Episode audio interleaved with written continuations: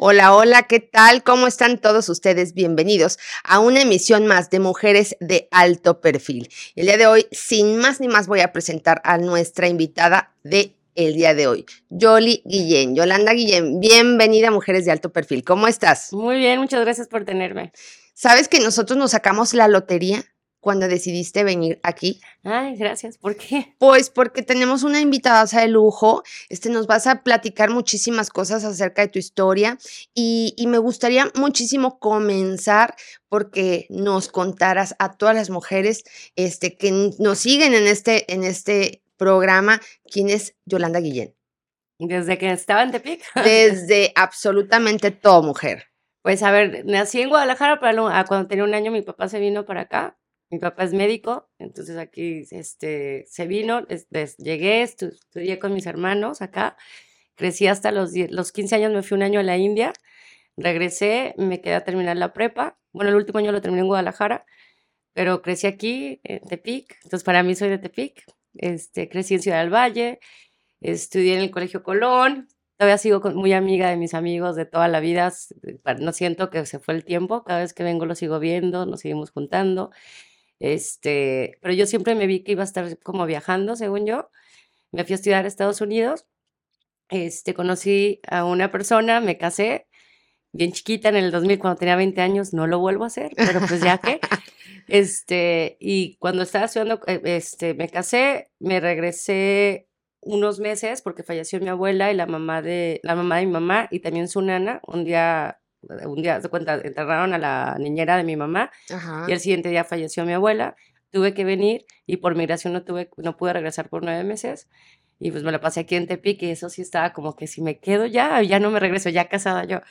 Y pues me regresé y seguí estudiando, pero no me gradué porque en eso me empecé a divorciar.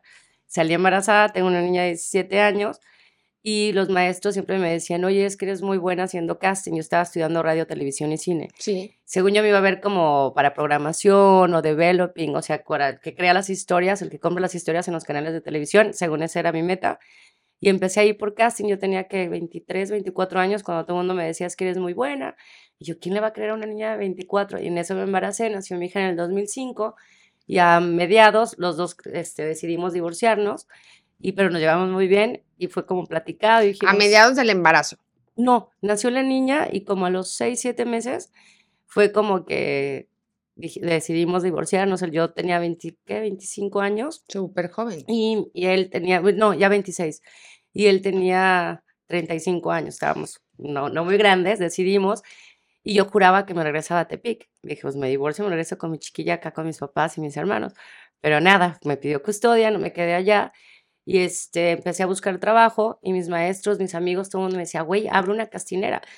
Y ahí fue donde abrí una castinera en el, a finales del 2005, la registré y mi primer trabajo fue a principios del 2006 con la campaña de T-Mobile, la primera campaña de T-Mobile, una telefonía en Estados Unidos, ¿verdad? empresa telefónica, que era la primera vez que se iba de Europa a Estados Unidos y la primera para el mercado hispano este, me la dieron. O sea, yo fui a una entrevista y salí con trabajo y yo, ay, güey, le hablé a mis amigos, no tengo ni página de internet, no tengo nada, y así, luego nada. Entonces ahí corrimos a, todos en mi casa el fin de semana y, este, y fue mi primera campaña y de ahí me siguieron hablando. Los, la agencia de publicidad que se llama ya Sachi Sachi es la que lleva Tide, lleva Toyota, este, llevaba en ese tiempo todo lo que era de, Johnson Johnson y, este, y T-Mobile. Entonces me empezaron a dar todos los trabajos y empecé como que a trabajar demasiado y con direct en ese año, bueno, en el 2007, este, empezaron a hacer las mismas campañas para el mercado americano como para el mercado en español.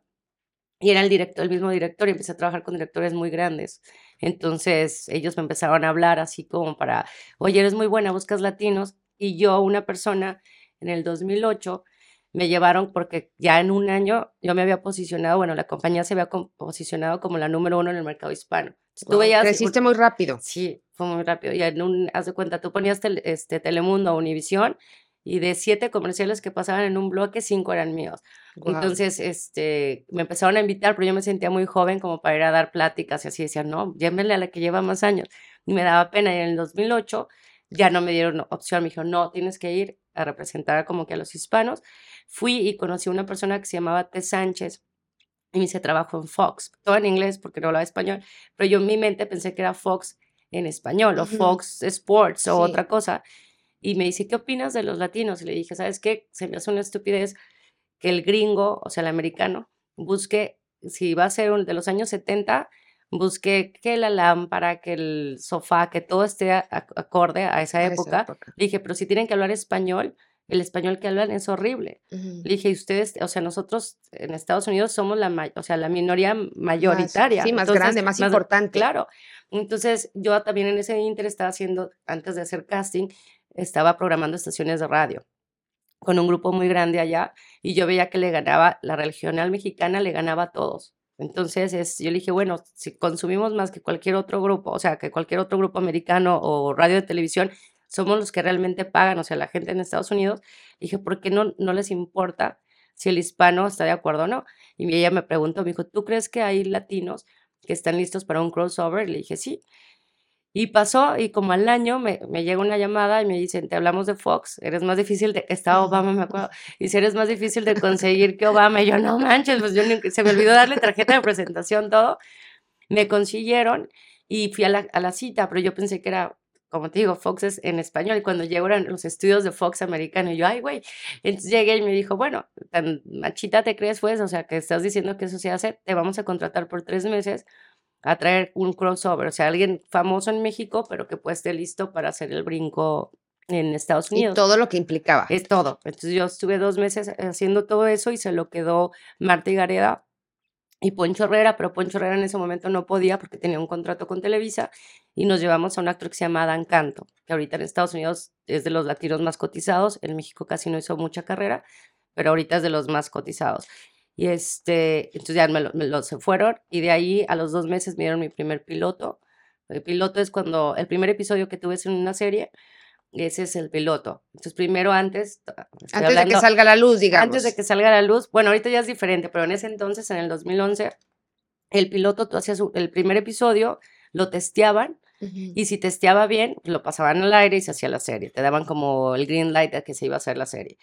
Este, y me dieron mi primer piloto ahí, que fue en el 2012, yo empecé en 2010, no, 2011, fue en el 2011. Lo hice y de ahí Sony Pictures me empezó a hablar para todos sus pilotos que llevaban latinos, después Eras como una externa, digamos. Sí. Entonces me empezaron así a hablar, nunca trabajé plata para plataformas, siempre fue todo para televisión, ABC, NBC, CBS, todos los canales americanos. Y pues la verdad es que me iba muy bien. Y ahorita, y mi compañía de, publicidad seguía haciendo comerciales, pero lo manejaba otro equipo y yo me dedicaba a buscar más que nada para cine, televisión. Y en el 2020, en enero, me llamaron, me recomendaron para Amazon Studios. Y este, yo ya lo traía en la mente, traía como irme a unos estudios porque siento que si hay una voz latina realmente dentro de los estudios donde se toman las decisiones, es donde podemos ver cambios. Ya me habían hablado de otras plataformas. Donde se va a poder, digamos, ver reflejado el trabajo verdadero en una plataforma mucho más grande y más diversa, ¿no? Claro. No, y que también en esos momentos fue el cambio donde ya las televisoras estaban, no es que estén perdiendo, pero ya las plataformas son más, ¿cómo se llama? Importante, lo ves a nivel mundial. Entonces, este, me llamaron, ya me habían hablado de otras dos meses antes, pero en una no me convencían, en otra no, o sea, no me llega, no, o sea, no, no estaba no convencida. Un acuerdo, digamos. Exacto. Y de ahí me hablan de Amazon Studios y me proponen algo que no tiene ninguna otra plataforma que era ser la latina en el mercado americano, pero aparte ser cabeza en toda Latinoamérica, abrir mi puesto en todo, todo Latinoamérica, Chile, Argentina, Colombia, México. Entonces, en, en, sus, en el principio estaba también España, pero pues no se me da la vida. Entre toda Latinoamérica y Estados Unidos me dieron a escoger, dejé ir a España y me quedé abriendo el mercado, o sea, con los mismos protocolos que, se, que hacen en Estados Unidos, hacerlos aquí en Latinoamérica o sea, y se nota, yo siento que sí se para nota. Para latinos. Para latinos, en el proceso de casting, y cómo se da. ¿Ya te diste cuenta por qué nos sacamos la lotería? O sea, tenemos a una persona que ha podido eh, romper fronteras de la manera en que tú lo has hecho y que ahora es, digamos, la, la latina más importante haciendo, eh, seleccionando a los actores que participan en las series eh, latinas y americanas también. Sí, como pero, latinos. Pero ahora en Amazon Studios. Pero sí. ahora en Amazon Studios. ¿Ves que si nos sacamos la lotería? Ya ves que sí, de verdad, muchísimas gracias. Yo eh, quiero decirte que este es un espacio de inspiración y si de alguna manera nosotros, nosotras podemos inspirar a otras personas, sobre todo mujeres que son de alto perfil, pues estamos de plácemes, estamos felices, felices de tenerte. Tú cuentas tu historia súper rápido, pero yo me quiero Ah, sí, regresar al principio, ya vi, ya vi, ya vi, pero yo me quiero regresar al principio de todas las cosas.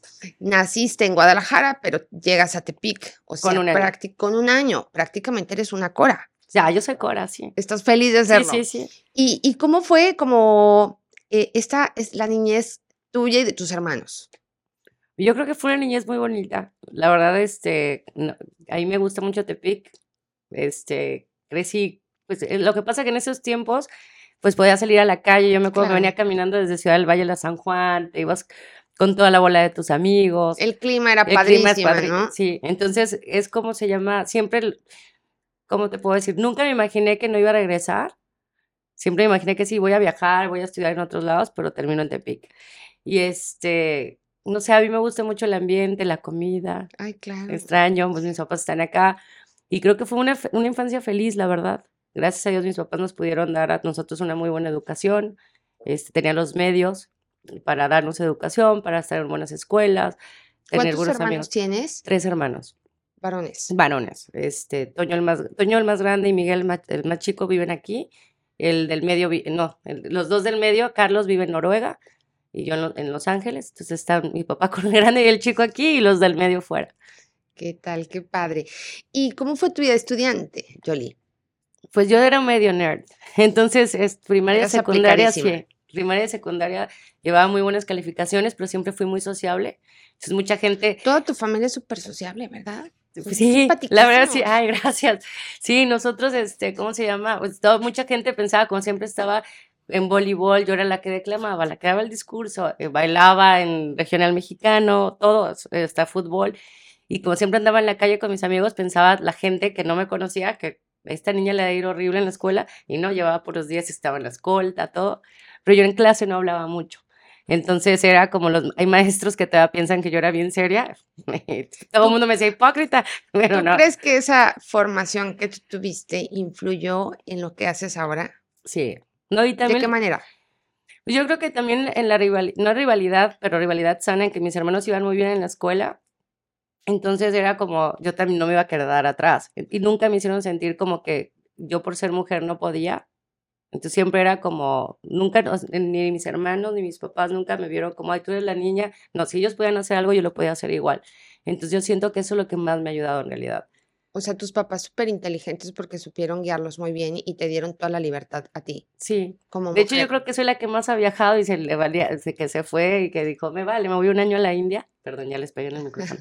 Este, a los 15 años, pero sí, a mí siempre me ha dado por... ¿Y cómo fue esa experiencia de, de irte a la India? Cuéntanoslo todo desde el momento en que tomas el avión sola, todo eso, vivir Uy. sola, porque, ¿sabes? Es un, también es cierto que, que a muchas de las jovencitas, muchas tienen esa oportunidad, pero muchas no. Entonces, ¿qué es eso? ¿A qué se enfrenta una mujer jovencita de 15 años viviendo en la India? Lo que pasa que a mí siempre las culturas como de otros países, este, Arabia, Turquía, siempre me han gustado. No creas, mi papá pensó que no me iba a ir, que no me iba a, a animar, pero me dijo, saca buenas calificaciones y te vas. Y pues saqué secundaria bien y le dije, pues ahora me cumples. Y él estaba en los Rotarios, entonces los Rotarios abrieron a la India, entonces me fui de intercambio a la India y en la casa de nosotros se quedó, ¿de dónde era? De Canadá, una, de Canadá. Este, pues es raro porque yo pensé que iba a, o sea, te vas y el país es bien diferente, o sea, no es como, me imagino que ahorita no, tengo años que no, no he vuelto desde que vivía allá, pero yo me fui, yo iba ilusionada al principio, pero después llegas y el idioma, cada, cada estado tiene su propio dialecto, este, inglés lo, lo hablaba, pero no lo hablaba como lo hablo ahorita, este, pero el intercambio es como, estuvo padre porque siempre llegué con médicos en la India, entonces es como que Era un ambiente familiar para ti porque Sí. tu papá es médico. Sí, sí, era un ambiente familiar, tenía un hospital, entonces siempre me sentí como en casa. Me daba risa porque yo era, o sea, soy de piel blanca, pero allá me veían más blanca, entonces siempre me gritaban, México, México. Entonces yo lo sé, porque llegué a una ciudad muy chiquita.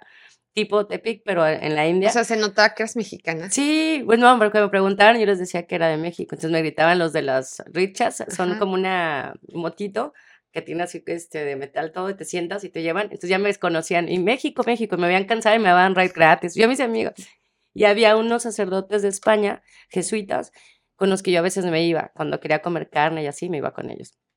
Y este, la experiencia fue muy buena, yo siento que a mí me cambió mucho, siento que a mí ese viaje me cambió para bien, este, me te enseñan mucho cosas que ahorita están más de moda, pero en, el momento, no sé, en el 95, 96 no estaban de moda. tecnología, ¿verdad? Y este, y cuando regreso ya mi manera de pensar era diferente, todo era más como, piensa bien qué vas a hacer, lo que haces bien se te regresa, y aunque es muy cliché, yo siento que gracias a que a veces no actúo como quisiera actuar, que todo el mundo es ese instinto, ha sido, me ha ayudado a mí, por lo menos para este, aprovechar y cosechar otras Esas cosas. Esas enseñanzas permearon muchísimo en ti. Sí, sí, sí. Y regresé y yo creo que estaba más calmada porque yo era, yo creo que un higadito antes de irme. y regresé ya, ¿no? Tenías 15. Y, este, y regresé como diferente.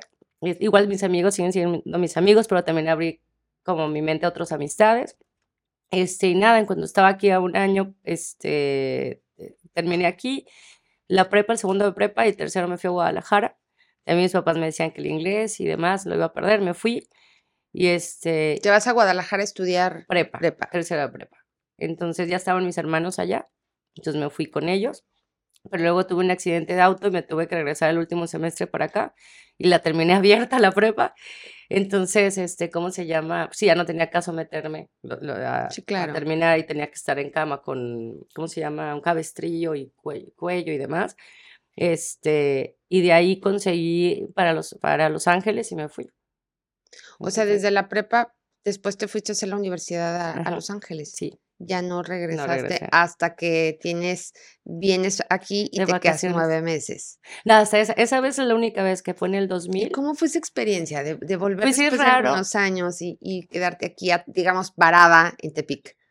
Pues sí es raro porque como estaban también aquí varios de mis amigos, y también me iba a Guadalajara, o sea, fines de semana también, que, el que era mi esposo pues, venía a verme, pero es diferente porque como que regresé y extrañé es lo que te decía de la lucha de que si me regresaba o no, fue porque sí extrañé, dije, si me quedo y no me voy. Pero después ya mis papás, no, estás casada, hiciste un compromiso y todo eso, ya pues me regresé. Que no me arrepiento ahora. Ya está casada, vámonos, o regreses a su casa con su esposo. Exacto. Y este, sí, y pues nada, para mí estuvo padre lo que estuve con mis papás. Entonces. Sí, lo disfrutas de otra manera. ¿Y ahora que vienes? ¿Cómo es eso? Pues ah, para mí es a gusto porque estoy, disfruto que no me tengo que preocupar quién me lava la ropa, quién me hace de comer, este, sentirme en casa, ver a mis amigos, también es como un, ah, yo siempre les digo que voy a, aterrizar pie, a poner pies, porque si en el trabajo en el que estoy, pues sí también puede ser muy glamoroso, te crecen mucho algo, llegar aquí y sigo siendo la, perdón mi español, pero sigo siendo la pinche Yoli, o sea, no, no soy, ¿sabes? Es que aquí no soy Yolanda Guillén, aquí soy Yoli.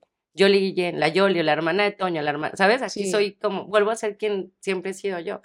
Y es que Tepic sigue siendo una ciudad pequeña y, muchos nos conocemos, aunque se ha visto, o conocemos a los hermanos o los primos o los amigos de los amigos, se vuelven los amigos.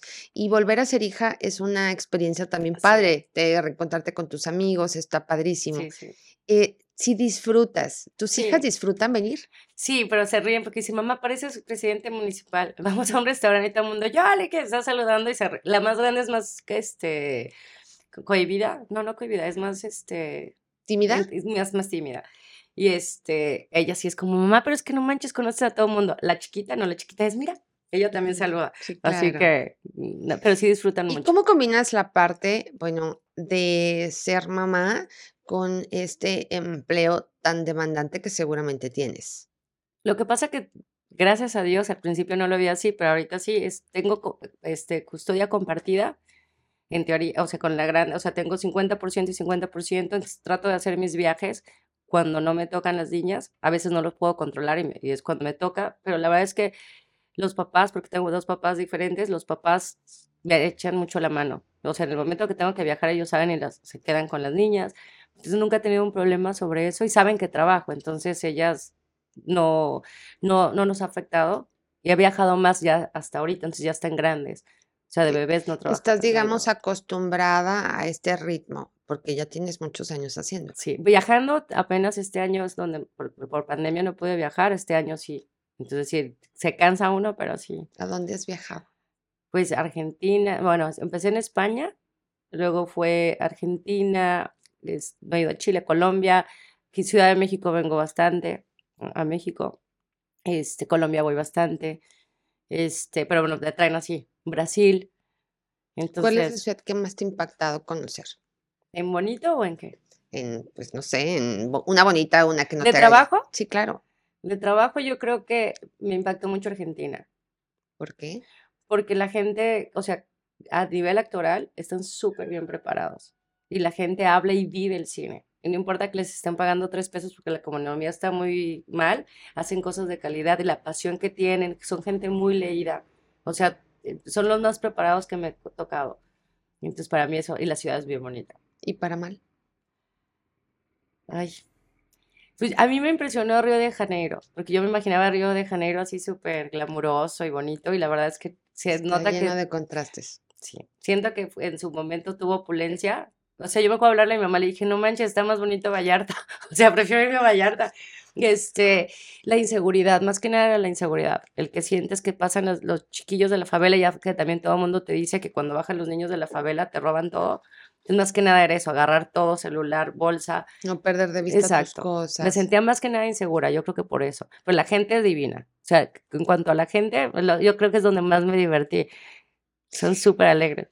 Yoli, ¿tú esperabas eh, ocupar este puesto? Es decir, ¿en algún momento por tu cabeza cruzó que tú podías tener la oportunidad de estar en una contratada para Amazon, eh, moviendo eh, todo este departamento o esta, no sé, dirección, no sé qué sea? Eh, ¿tú, tú, tú visualizabas eso? Y es que sí, es chistoso. Yo, de hecho, eso me fui a estudiar, estar en un estudio, en un network. Y este, la vida después de tantos años me regresó a eso. Pero sí, yo ya tenía el gusanito. Pero nunca me imaginé que iba a ser tan rápido. O sea, yo sí me imaginaba y dije, a mis 45, 50 me veo como ya una señora hecha derecha en un estudio, como más tranquilo. Según, e- bueno, o sea, es más tranquilo en cierta forma que ser eh, este, O sea, tu trabajo es estar en el estudio haciendo los castings. No, no, yo ya no hago casting. Este, Ok. yo soy la, este, nosotros contratamos a una directora de casting y esa directora de casting se lo manda a productores o directores que van a hacer el, y nosotros somos los que aprobamos. O sea, nosotros nos mandan dos, tres opciones y somos los que aprobamos. Y muchas Tú eres veces, el último filtro. sí, y se pasa casting con creativos, con los que compran la idea y los que desarrollan la idea, entre nosotros somos los que escogemos, o sea, no nada más yo. Es este, pero nosotros filtramos y antes de yo mandárselos a ellos filtro, si no me gustan les digo, no, me falta gente. Y como llevo tantos años como directora de casting independiente, conozco a la mayoría de los actores y no lo audicionaste porque no está. Entonces todo eso es como algo que en México no existía. Antes en México llegaba la productora, decía, van a ser estos actores y that, o sea, y la pocha, that's it. Este, el, Eso es todo. eso está, eh, sí, perdón, olvidárseme. Este, ¿cómo se llama? Y ahorita no, ahorita hay un proceso de casting. Yo, yo sí soy la que escoge al director de casting, yo soy la que apruebo eso. Este, aprobamos, este, los guiones no, no se mandan, aprobamos qué escenas se van a ir. No, las escenas, ap- sí vemos el visto bueno si las escenas son las que se van a ir. Aprobamos el look de los actores, el breakdown que va a salir, o sea, el lenguaje que, que le va a llegar al actor lo tengo que aprobar yo, porque muchas veces o sea, tenemos que ser, este, asegurarnos de que no esté mal, no vaya a ofender, que muchas veces la gente no piensa y pone cualquier cosa. Entonces tenemos que cuidar mucho eso. Veo los qué actores vieron, si no me parece antes de entregarle como al head de México, si es México, si es Argentina, dependiendo, tengo que asegurarme que estoy entregando las mejores opciones. Pero sí, ya es diferente cargo, o sea, es diferente. Ah, ¿cuál es el, digamos, el mercado de actores que quieres impulsar? Es dependiendo, porque como también llevo a Estados Unidos, dependiendo del país. Por ejemplo, aquí en México sí me gustaría que hubiera más historias para la gente no tan blanca, que, los, que empecemos a ver una, una realidad. Somos un país diverso. No los ricos nada más pueden ser blancos, no nada más los morenos pueden ser pobres, porque habemos de todo. Habemos blancos ricos, habemos blancos pobres, hay de todo. Entonces, para mí yo creo que eso es lo que a mí me gustaría impulsar y que se sienta orgánico, que no se sienta forzado. Y siento que hay historias en las que ya se ven forzados, en los que tienen que meter papeles forzosamente y siento que no funciona. Que cuando es orgánico y cuando realmente tú casi seas el mejor actor independientemente de cualquier color, sino que simplemente que sea el mejor, se nota. Y es que esa es una realidad, eso que acabas tú de mencionar es una realidad en México, o sea, hay una diversidad. El actor no debe de ser solamente guapo y, y blanco, es decir, puede haber todos los colores. Sí. Tal vez por eso el éxito de, de Yalitza Aparicio, que, que ha marcado pues una, un antes y un después, ¿no? ¿O, ¿O qué opinas sobre eso? Lo que pasa es que también ahí se nos, se nos revuelve mucho a nosotros, yo creo, al mexicano se nos revuelve el clasismo y muchas cosas, y es por, y esta de dónde salió, pero en realidad, cuando, por ejemplo, Tenoch Huerta hace un gran trabajo, es un actor que está súper preparado, eh, sale súper bien, o sea, los que ya los que ya vieron Black Panther, o sea, pueden decir, sí es Black Panther, ¿verdad? Se, le cambió el nombre siempre.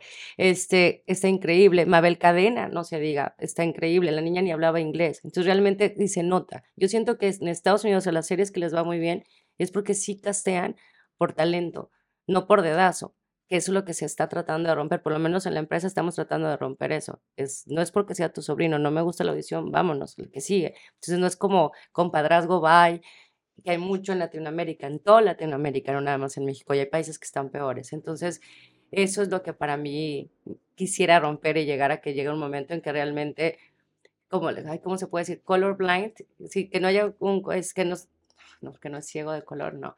Este, sí, que no tengas un filtro que no haya un sesgo. Exacto.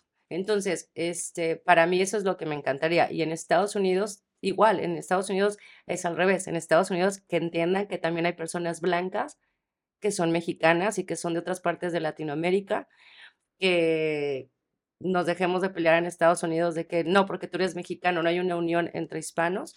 Eso es lo que a mí me gustaría. En, en Estados Unidos salen fregados los españoles y los, y los brasileños, porque el español porque no es latino, Sí. el brasileño porque no habla español. Entonces, en realidad, yo siento que el actor tiene que actuar y ser el mejor actor independientemente. A Nicole Kidman no le dicen nada porque es una americana cuando es australiana. Entonces, si un español quiere actuar de lo que sea, que saque el acento. Eso sí, le, eso sí exigiría. Y hay una polémica muy fuerte con relación a esto últimamente, ¿verdad? Sí, sí, sí.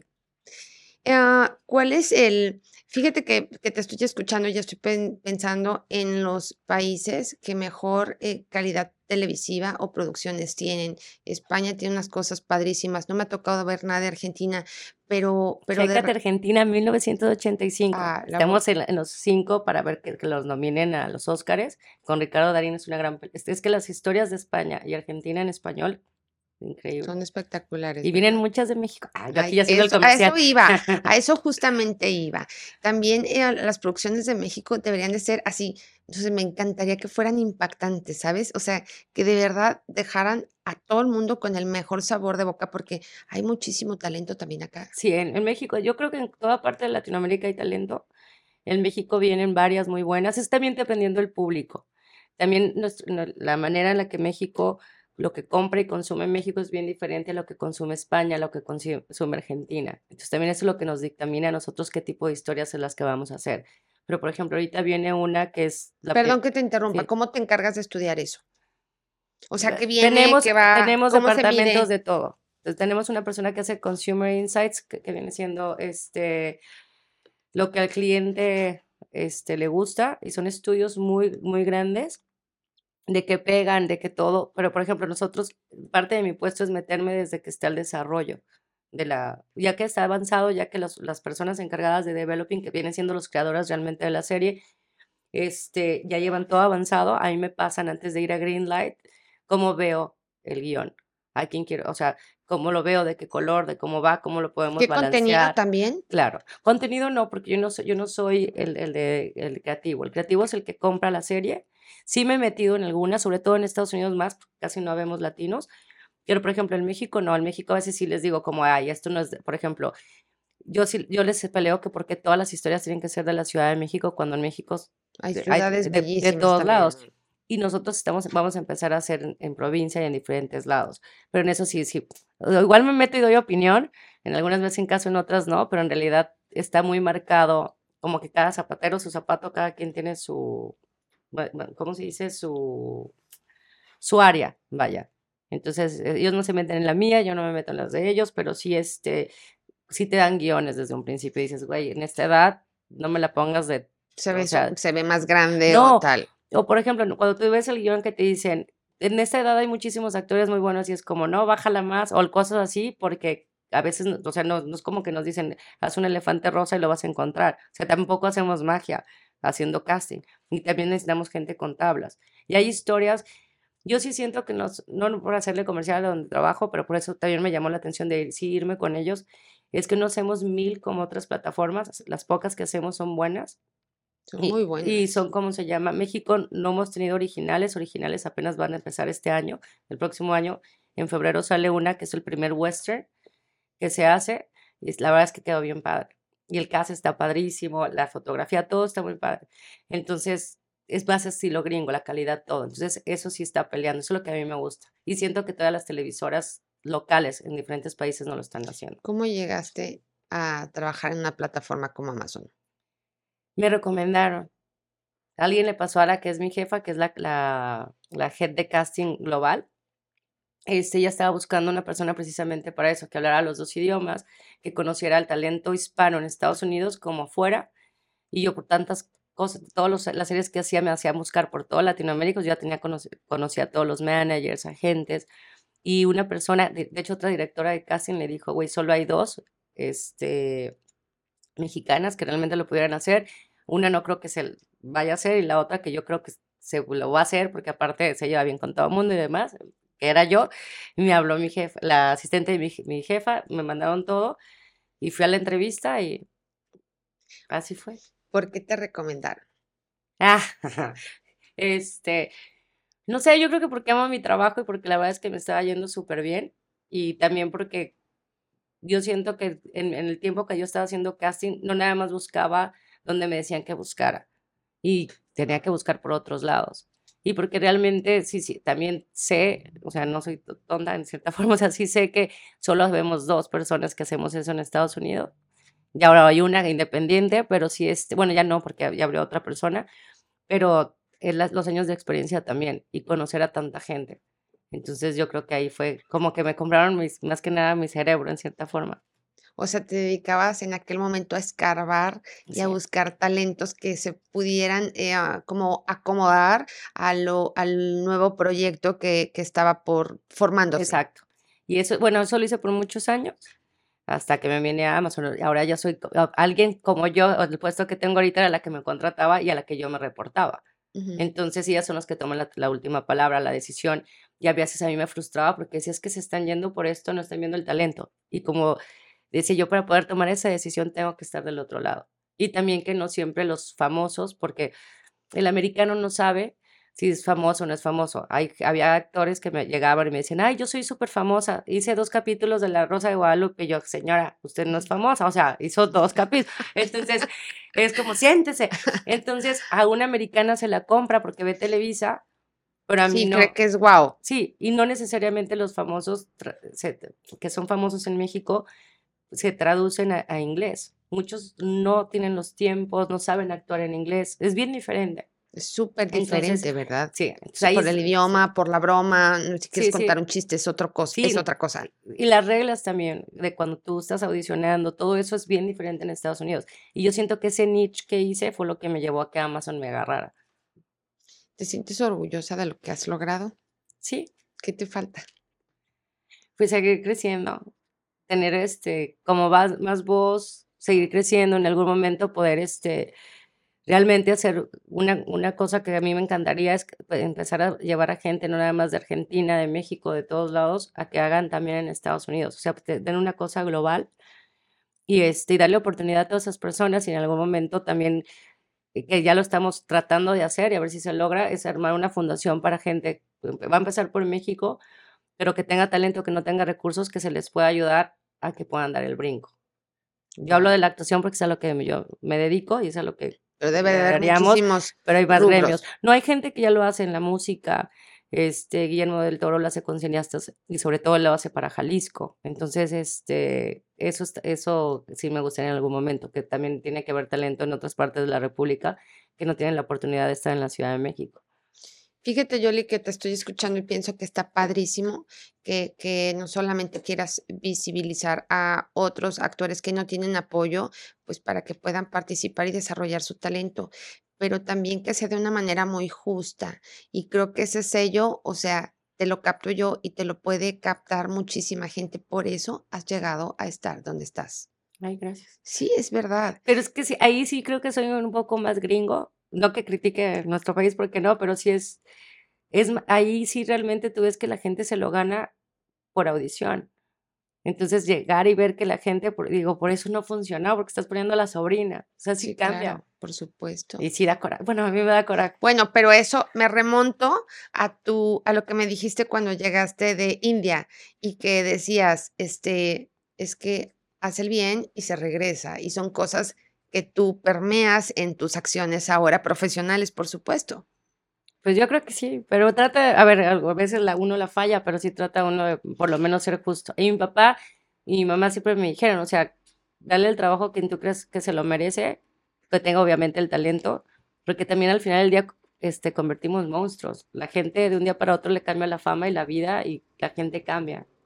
Entonces hay un balance, no nada más. ¿Y cómo logras que eso no te afecte a ti y que no te cambie?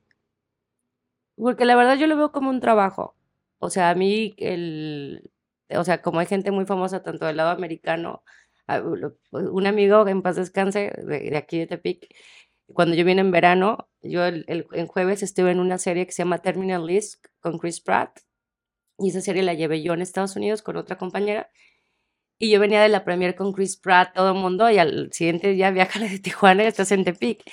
Entonces era como balancear que al final del día eso es un trabajo.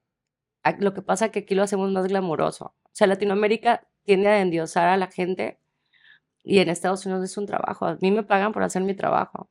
Al final del día termino y ahí sé que todos, muchos de ellos no son mis amigos, muchos actores sí son mis amigos y otros no. También entiendes que mucha gente te habla por interés. Entonces empiezas tú a...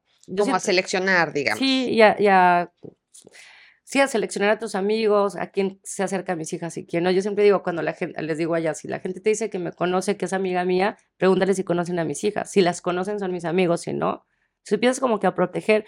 Y es un trabajo al final del día, yo les digo que soy una mujer asalariada, o sea, soy, ya soy una godín, o sea, yo paso tarjeta. Entonces, lo hacemos por amor al arte, no lo vemos, para mí es eso, es, no perder el piso y estás haciendo un trabajo como, como un doctor que está haciendo. Y también al final del día yo no estoy salvando vidas. O sea, les doy entretenimiento a la gente, pero no estoy salvando vidas, no estoy descubriendo una vacuna para el cáncer. Pero no sabes de qué manera cuando haces tú tu trabajo, entonces beneficias a muchísimos sectores, porque eso que dices, bueno, nuestra, el plan de mi empresa es poder hacer una serie o un capítulo, no lo sé, en provincia, porque hay lugares preciosos. Y si esa es tu idea, pues eso entonces empieza, como sabes, a tejer otros hilos y a que la manta sea cada vez más grande y pueda cubrir a más personas. Sí, yo creo que esa idea es casi de todos. Realmente yo siento la empresa para más para trabajar y lo puedes googlear es más difícil para entrar a Amazon, te hacen como, o sea, yo empecé el mi, mi, primera entrevista en enero y me contrataron el 16 de, de, marzo del 2020 en plena pandemia. yo duré tres meses. O sea, es muy difícil. Más no son exámenes, son como entrevistas, pero entrevistas y entrevistas y escritos y escritos. Y casi todos tenemos la misma ideología. Es la manera en que, que todos, o sea, realmente todos tenemos como un bien común. Y eso es eso lo que también me llamó la atención de la empresa otras empresas no, tú puedes pensar una cosa. Entonces nosotros todos, por ejemplo, tenemos una meta y de hecho te, te, dicen cuáles son tus metas, todo tiene que ver como, o sea, no puede tener una... O sea, tienes que tener como ser parte de la filosofía, digamos. Sí, o, puede ser diferente, pero cómo lo vas a innovar y cómo vas a, este... A, marcar. A marcarlo, a hacerlo crecer, porque aunque no sea mi ámbito, te dejan entrar en otros ámbitos. Me explico, dar tu punto de vista. Por eso te decía, sí opino de todo, pero no todo. Pues, no al día dicen que sí. Sí, exacto. Y está bien, porque entonces si no sería nada más Jolie Guillén dirigiendo o, invadiendo otros espacios de otras personas. Y eso hace que sea rico en experiencias y en, pues, que cada quien desempeñe su actividad como mejor le parece que debe de ser. Sí. ¿Tú estás contenta trabajando ahí? Sí, a mí me encanta. En algún momento, desde enero que empezaste la primera entrevista hasta que te contrataron en marzo, ¿pensaste que podrías no lograrlo? Sí. Después de mi entrevista me fue muy bien Este, yo que sí creo que ha habido gente que ha creído tanto en mí, o sea, no, no digo que no sé por qué, pero ha sido como gente que realmente me conoce, como la de Fox en su momento. Este, esta señora cuando yo terminé, mi jefa, fue como, es casi, casi es tuyo, pero yo no me gradué. Entonces, Amazon no contrata. ¿Cómo no te graduaste? No me gradué de la universidad, porque por el divorcio. No, yo empecé a trabajar y pues me empezó a ir bien, ya no, con la niña chiquita ya no podía regresar. eso? Sí, entonces fue, este, ¿cómo se llama? Yo ahí sí le hablé a mi mamá, le dije, mamá, es que este es, si yo soñé algo y te dije que lo que quería hacer es esto. Y mi mamá dijo, no, si es para ti, es para ti.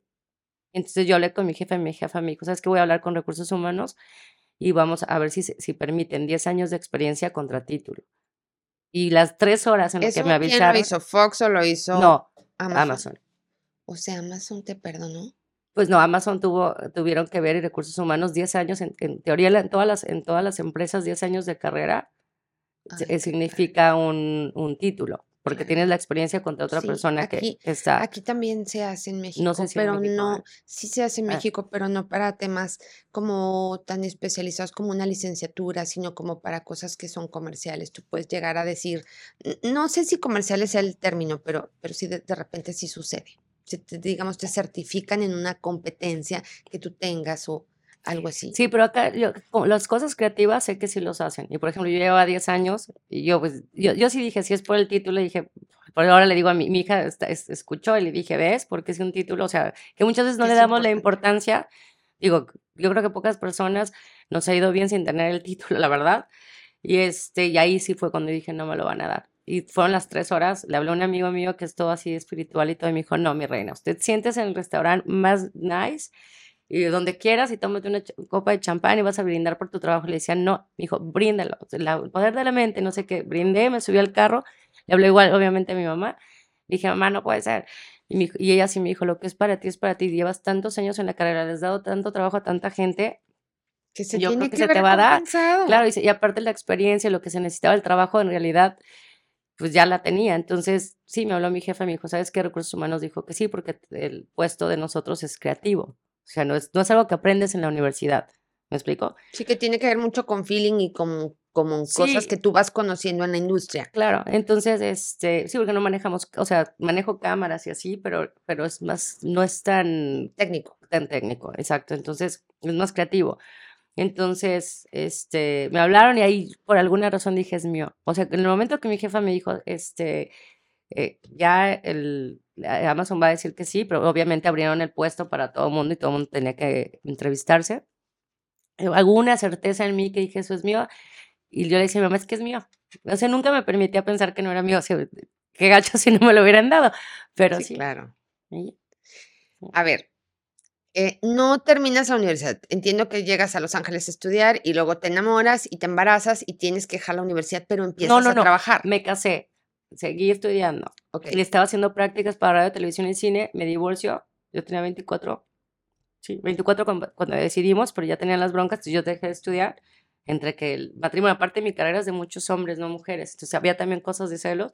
Y éramos dos, tres mujeres y puros hombres. Y este, y nada, y empecé a trabajar en el 2005, a finales del 2005. había problemas de celos y esto. Es, siempre tenemos las mujeres como esas batallas que son personales contra el trabajo, ¿sí o no? Sí. Yo, yo creo que a mí la cosa es que no se me nubló la vista. Yo, yo siempre he dicho eso, que a mí no se me acabó el mundo. Porque sí veo amigas que han pasado igual o peor que yo y les cuesta mucho levantarse. Por alguna razón yo no. Me agarró como ni madres, yo voy a salir adelante. Y como yo había hecho estaciones de radio, o sea, realmente mi primer trabajo y muy bien pagado iba a ser programar estaciones de radio. Y yo me había ido a Atlanta, Chicago, a varios lados a, programar estaciones de radio. Y me iba muy bien, la verdad, por alguna razón. Yo creo que es la misma búsqueda, al final es casting. Me daban, haz de cuenta, muchísimas este, demos de gente y yo tenía que filtrar y los mandando. En cierta forma es un tipo de casting, pero de música. Y este, me acuerdo que estaba de moda el pasito se iba a empezar y empezó en Chicago.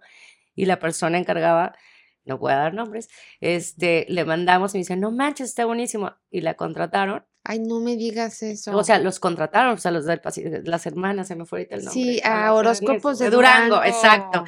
Y ellos los agarraron. Un nosotros- saludo a, a nosotros. Ajá, a nosotros nos llegó el, el demo y ya estaba así de. "Ah". Yo me dedicaba a eso, a filtrar demos. Ay, Entonces, padre. ahí me ofrecieron trabajo. Yo no me iba a meter en una disquera, porque el medio también, el regional mexicano, y allá es, es fuerte. Pero Muy esta fuerte. persona le va muy bien, él dijo, es mi cuñada. Entonces todo el mundo me trataba con pincitas, pero no me veía, veía haciendo radio. Entonces, ah, por eso empecé casting. Me veía más como hacia como lo que a mí me gusta, como, no, yo en radio, O sea, resolviste, digamos, de una manera muy, ah, muy buena eh, la situación personal que tenías con, con el papá de tu Ujú. hija para, para poder también seguir digo, no me divorcié por los celos, ¿eh? Digo, No, no, no, fue no, no platicado. pienso eso. Pero sí, ¿cómo se llama? Yo siento que la gente, y más si estás preparado, tienes algo de preparación o algo, en lugar de que se les caiga el mundo, es ver a qué so- para qué soy buena y por qué voy a salir adelante. Porque al final del día, o sea, tienes de dos sopas, o te sientas en tu casa a llorar o te pones a trabajar y ves qué, qué cosas puedes hacer. Y el no ya lo tienes. O sea, Yoli Guillén es cero miedosa. Soy muy miedosa en otras cosas, pero en eso no. ¿En qué? Sí eres miedosa.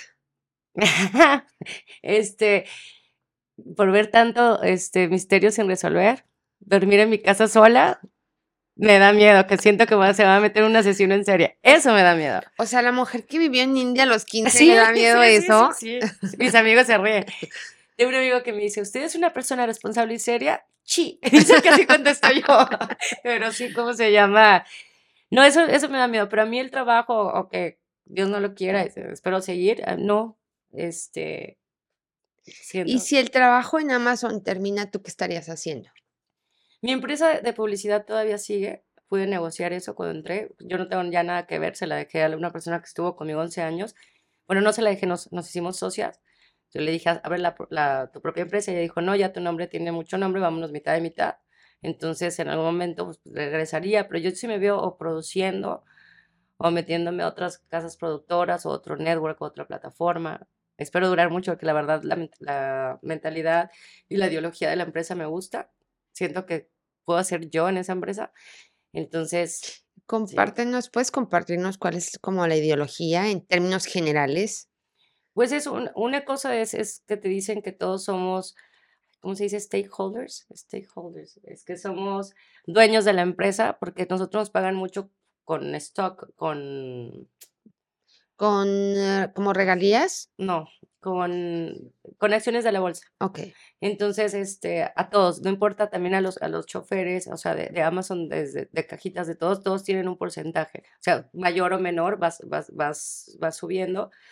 Entonces, en cierta forma te hacen a la empresa porque también te conviene que le vaya bien porque te va bien a ti. Entonces, como que eso es algo que, que a la gente le cambia la manera de pensar. Me gusta que todos somos un equipo. O sea, no te tratan como, por ejemplo, sí es como jerárquico la manera en la que te dan el puesto, ¿me explico? O sea, los niveles en los que te dan el puesto, pero la, ma- la mayoría cuando tú vas a hacer, desde, la, desde el asistente hasta el top, co- comentan. ok. Desde el top pasa y saluda a todo el mundo y te sabe de nombre y te conoce. O sea, hay algo muy Familiar. Muy familiar. O personal. Sí, y también, por ejemplo, si cualquier cosa, yo, por ejemplo, a mi jefa le dije, oye, mi papá había andado un poco mal y yo le dije, bueno, quiero ir todo todo el verano, estábamos también en pandemia, me dijo, vete, otras empresas no lo hacen. O sea, y si te mandan este, cartas, hace poquito falleció un compañero mío, el que era cabeza de Argentina, este, de nivel este, creativo, o sea, la, la, el encargado de Argentina y Chile, y nos mandaron carta a todos de que el estrés no vale la pena, que primero está nuestra salud. O sea, ese tipo de cosas no nos, no, las otras empresas no las dan.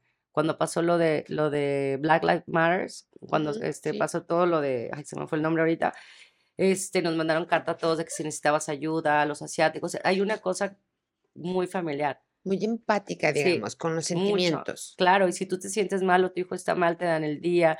A nosotros, por ejemplo, durante pandemia, no lo necesité porque están grandes mis hijas, pero te decían, si eres madre soltera o tienes hijos chiquitos, te pagaban la mitad de un babysitter. Otras empresas no lo hacían. O sea, hay cosas que para mí es como más Son humano. Vaya. Son es que importantes. sí, y es más humano. Todo es el trato, no es tan ejecutivo. Hay otras empresas que llegas y todo el mundo está así, ¡fum! De nosotros pues, podemos ir de tenis, chon- o sea, ves de todo. Porque también viene una empresa, este, ¿cómo se llama? De Silicon Valley, o sea, viene una, de una empresa que crea tecnología, que tiene otras cosas, y la mentalidad es diferente. No es tan, no es tan corporativo. Y fíjate que es súper importante conservar que nosotros, las mujeres que somos mamás, también tengamos un entorno eh, laboral muy agradable, porque tenemos muchísimo estrés. Claro, si no es sano, llegas a tu casa y los pobres chiquillos la pagan. Sí. Sí, eso es algo que en México es pues muy complicado de ver, ¿sabes? O sea, que haya humanismo en algunos lugares es muy complicado y genera mucho estrés. Y no es que para los hombres no, pero las mujeres tenemos, sí, muchos más niveles porque somos mamás y tenemos como la responsabilidad de los niños. Pero sí es más difícil. Sí, Sí, es mucho es más. mucho más difícil. Y como mujer, si tienes un puesto alto, que te tomen, a ver, no que me vea muy chiquita, porque los, los que no me ven, pero este, mucha gente no cree que tengo 43 años. Cuando yo entré, y en suma a veces me veo más chiquita. Entonces, sí, Sí, más ahorita no sí. pintaba, pero los días que no me pinto me pongo una colita de caballo. Entonces llegar, por ejemplo, a abrir un mercado en México, que siendo mexicana, eh, ahí está, ¿por qué me está diciendo a señores grandes como no? O si ustedes no pueden filtrar así, ustedes no pueden ofrecer el trabajo, todo eso te cuesta muchísimo como mujer. Un hombre no pasa por eso. Y Por eso supuesto. súmale que, que te ven, que si te juzgan, hay países que te juzgan más que si estás divorciada, que si no, o sea, uno tiene que cargar con cosas que un hombre no carga. Es una realidad. Sí, ¿verdad? ¿Cómo es el proceso de la am, maternidad compartida o de la paternidad compartida? Es decir, tú tienes a las niñas algún tiempo y otro no. eh, te sirve ese tiempo para trabajar, por supuesto. Lo que pasa que yo tengo una semana sí, una semana no. Al principio me costó mucho. Este, me acuerdo que mi mamá me decía, vas a llorar 18 años, no jodas, o sea, ya te escuché un mes, o sea, aprovechalo, tómate tu tiempo. Y yo creo que eso también me ayudó yo a crecer la empresa, a que realmente me pude meter al 100%. Este, no tengo yo familiares allá. Que sería lo mismo que mucha gente, si estás aquí, tu mamá te cuida a los niños, pues qué fregón. Que de cierta forma eso era mi, mi ayuda. Entonces, este, con la chiquita es diferente porque la chiquita le encanta estar conmigo en la casa, entonces a veces pasa meses conmigo y va a ver al papá, sí, o sea, el papá siempre está pendiente, pero a veces, ay, no, me quedo contigo. Sí, La más grande no, la más grande sí es una semana, una semana, o sea, de ley que se va, porque también ella se quiere ir. Y este, ¿cómo se llama? Pues para mí ha sido difícil a veces cuando tengo que viajar, o sea, porque este es el primer año que realmente viajo y la otra vez me fui tres semanas seguidas, sí es como difícil por la chiquita. Con la grande me siento más tranquila, tiene 17 más años ya, libre. pero con la chiquita de 9 ¿Y sí. socialmente fue difícil? No, no, no. ¿Consideras que es mucho más aceptado y mejor, o sea, normalmente visto? ¿Qué, el divorcio? Ajá, no, que compartas la, eh, la En Estados Unidos, es, en Ca- California es así, California es 50 y 50. Es dependiendo si el papá lo deja y te las va dejando, que la mayoría del papá hombre lo deja, pero hay muchísimos que no, se pelean en 50 y 50. Y para los niños, yo, por lo menos en mi caso, fue lo mejor, porque la ni- las niñas no tienen ni un problema, o sea, tú las ves, y las llevo psicólogo y todo, pero no tienen un problema en, sienten que los dos papás lo quieren igual, que tienen el mismo tiempo con los papás, que los dos tenemos las mismas atenciones. Entonces ellas crecen, bueno, por las dos han crecido sintiendo que los dos papás estamos ahí. Al contrario, de hecho, muchas de mis amigas me dicen, porque al principio que yo lloraba me decían, güey, tú no sabes lo importante que, te- ellas sienten que sí tienen un papá responsable, que el papá está ahí. Y la verdad es que no escogí bien pareja, pero escogí muy buenos papás. Son muy, muy buenos papás. Y al final del día, eh, lo que queda es eh, la satisfacción, o sea, después lo entiendes y dices, ah, qué bueno que sucedió de esta manera, o sea, porque mis Sí. hijas pueden tener una convivencia padrísima con su papá y, y otra conmigo, y Sí, una relación mucho más sana, un sí. papá presente, una mamá también. Claro, pero eso les da mucha seguridad, porque si yo veo a mi a hijas de mis amigas, que tal vez nos separamos casi a la misma época, sobre todo con la grande, y ellas le lloran y le dicen, porque a veces las niñas, se como siempre queremos lo que no tenemos o te quejas siempre de algo, chicos o grandes, y ahí hay hijas de mis amigas que sí les han dicho, es que tú, pues, porque por, por lo menos tienes, o ella se queja de que, ay, es que mi mamá, le dicen, güey, pero tú tienes a los dos papás, y hay otras que no los ven porque el papá o se regresó a México, se fue a otro lado y no ven a sus papás, y como que ahí es donde le cae el 20 a ella. de, y aparte en mi casa yo soy la única divorciada, o sea, peor para mis papás y mis hermanos, porque... Pero sí, este, yo no nunca, lo- la verdad es que nunca lo he visto, ha sido más mi mente la que me ha fregado que eh, mis Y hermanos. eso siempre nos pasa a nosotras, Sí, ¿no? Sí, sí, es más la mente que, que ni la gente, porque yo nunca me he sentido juzgada por la gente, bueno, no sé gente pic, pero mm, sí, sí, pues tampoco sé, pero por ejemplo, en Los Ángeles nunca me he sentido uh, juzgada por eso, pero sí, yo me he juzgado más por eso, más que, ¿Y has aprendido a ser más buena onda contigo? sí, sí, Eso viene con, con la edad. sí, Sí, claro. Sí, sí. Entre más chica, o sea, porque también uno tenía sueños o pensabas o te educaron de una manera en la que tú pensabas que tenías que seguir y de repente se te cae todo. Es lo que te decía, es que lo tomas de dos cosas, o me deprimo y que sí me doy sí me doy tiempo de llorar, sí me doy tiempo de deprimirlo, pero tiene fecha de caducidad, porque si no valía. Sí, hay que levantarse al día siguiente, salir a trabajar y poner la mejor cara del mundo. Ah, regresando un poquito a Amazon, ¿qué es lo que viene para, para 2023 eh, para Yoli Guillén? ¿Qué es, lo, ¿Qué es lo que va a hacer? ¿Dónde, se va, ¿Dónde te vas a consolidar? ¿Qué es lo que vas a hacer? ¿Cuál va a ser tu proyecto más importante? Es que llevo varios, o sea, en, México, es que como llevo todo, todo lo que veas. todo Latinoamérica. Todo Latinoamérica y, y cosas de Estados Unidos. Por ejemplo, en Latinoamérica todas las series y todas las películas, yo soy la, la cabeza de casting. Pero en Estados Unidos tengo como tres, cuatro series ahorita. Entonces, pues realmente donde me veo que esperando que sean un éxito. Este, el primer, la primera película que trabajé fue en 1985, la que te digo, Argentina 1985. Y pues para mí que esté ya casi nominada a los, bueno, ya está nominada a los Golden Globes, está nominada a otros lados, pues para mí es como, ah, he hecho algo, por lo menos ahí va. Aunque realmente los creativos son los que manejan el guion y todo, por lo que queda de mi pedacito, a mí me encanta, o sea, está padre. Sí, la parte de la selección, es, eso está padrísimo, o sea, que tú digas, tuve buen feeling para poder hacer esto. Sí, me latió y lo llevé a cabo y, me fue muy bien. Sí, sí, eso está padre. Y pelear, hay una que se llama también Yossi, el yo creo que esa es la que más orgullo le tengo, Yossi, un, un espía arrepentido. Este es una, es caso de la vida real de un judío que se infiltra, más bien dicho, de un policía que se infiltra en la comunidad judía en Argentina y hacen las bombas, las bombas que hubo en los noventas, es sobre eso. Y él, y que los creativos, todo el mundo quería otro actor, y ahí sí dije, no, es este. Y ahí lo escalé con mi jefa, con todo el mundo, le dije, es que es ese muchacho. Y fue, y ha sido un exitazo, se acaba de ganar mejor actor a nivel, a nivel iberoamericano, a varios lados. O sea, ¿te Está ama? Ah, él sí, él sí me ama. Y dice, Guillen, Guillen, ¿viste? Y sí, pero ese, ese, ¿cómo se llama? Eso para mí es un logro, encontrar eso. Yo creo que darle la oportunidad a actores, o sea, no es que sea nuevo, simplemente no era conocido. Yo creo que esa es mi meta, que el próximo año tratar de agarrar, descubrir gente que tal vez está tocando piedras de hace mucho, pero no le, no le han dado la oportunidad de hacer. talentos, es lo tuyo. A mí eso me gusta. Y uh, hay, otro, hay otro tema que me gustaría muchísimo abordar contigo y es que, que es, uh, aparte de lo que tú tengas planeado hacer para el siguiente año, eh, en el tema personal, ¿qué es lo que te gustaría consolidar?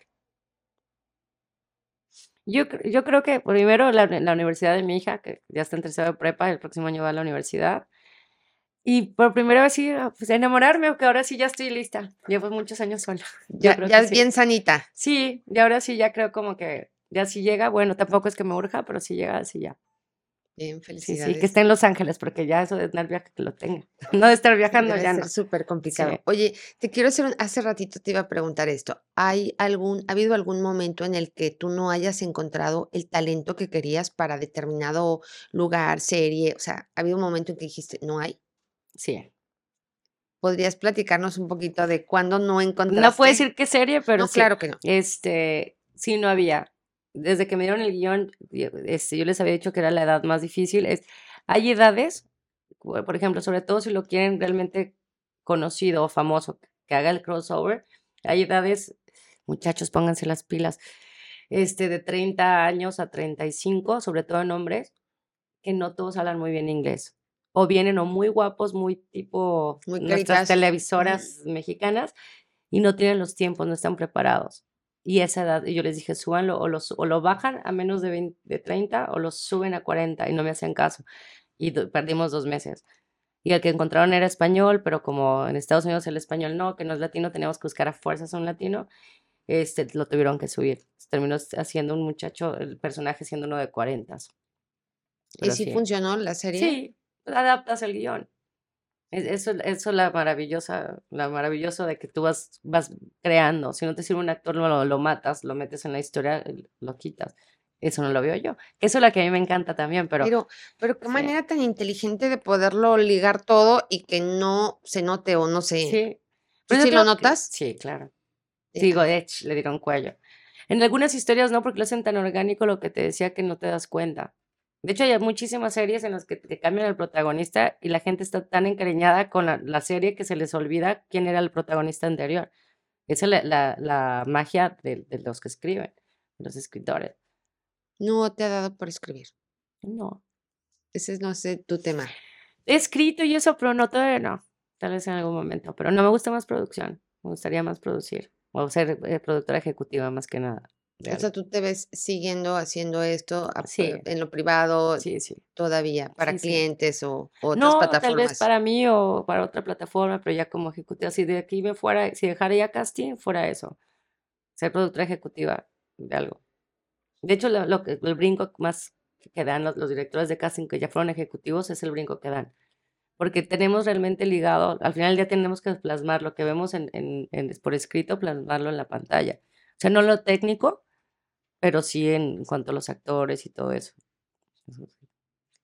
Yoli, gracias infinitas por esta plática. Nos encantaría No, tenerte aquí siempre que tú quieras venir. Eres Gracias. bien recibida. Cuando vengas de vacaciones, échanos un grito y cuéntanos Gracias. lo que estás haciendo, por favor. Tú sabes Eh, que, que de verdad estamos muy, muy agradecidos. Muy, el público te va a disfrutar, o sea, te va a querer comer cuando te conozca, en serio. O sea, porque, porque si eres inspiración, o sea, tienes que ser inspiración, ¿sabes? O sea, eres una latina influyente haciendo las cosas de la mejor manera posible y, y eso, bueno, pues, ¿qué te digo? O sea, con ganas de comerte. Ah, gracias. Gracias a ti, Gracias por tenerme. infinitas. No, hombre. Gracias. Este, pues yo te deseo lo mejor de la vida para este 2023.